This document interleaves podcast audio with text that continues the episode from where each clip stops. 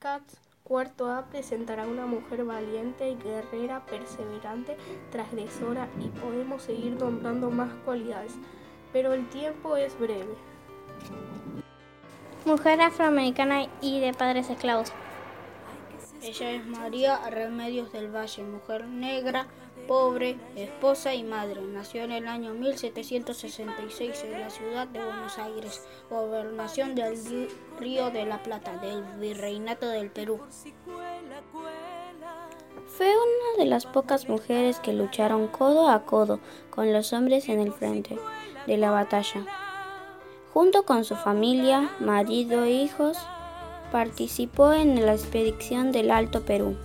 Ella, como muchas otras mujeres, acompañó a la tropa, alimentando a soldados, curando heridos y también peleando con ellos. En una de las batallas en las que participó, lamentablemente perdió a su marido a sus dos hijos.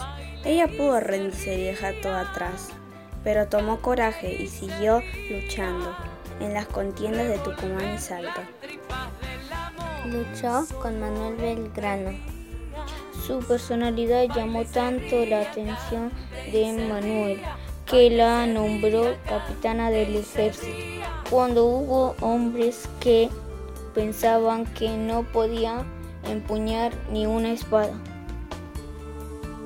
A pesar de este gran reconocimiento que era imposible conseguir para una mujer en esa época, la suerte no la acompañó en las derrotas de Vilcapugio y Ashouma.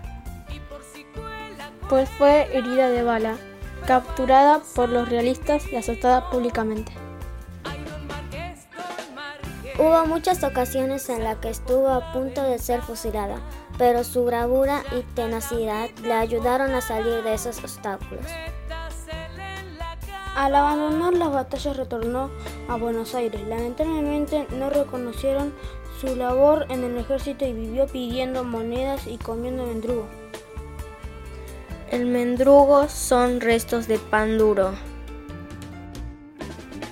Sí, aunque no lo crean, vivió la gran parte de sus últimos años en la pobreza y sin el reconocimiento que le correspondía. Un día de 1827, Villamonte la encuentra en la calle pidiendo limosna y la reconoce. Inmediatamente solicita que se le reconozca su labor fundamental en las batallas de la independencia, otorgándole una pensión por sus servicios prestados. Gracias a Villamonte, hoy podemos conocer a Remedios del Valle guerrera y madre de la patria. Permaneció al margen del relato nacional porque tenían que reconocer a una mujer afro como una de las protagonistas del camino hacia la independencia argentina.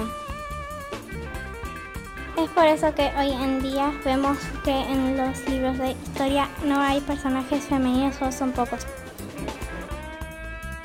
Gracias a Viamonte y a historiadores que se animaron a investigar sobre remedios, hoy podemos conocer un poco más.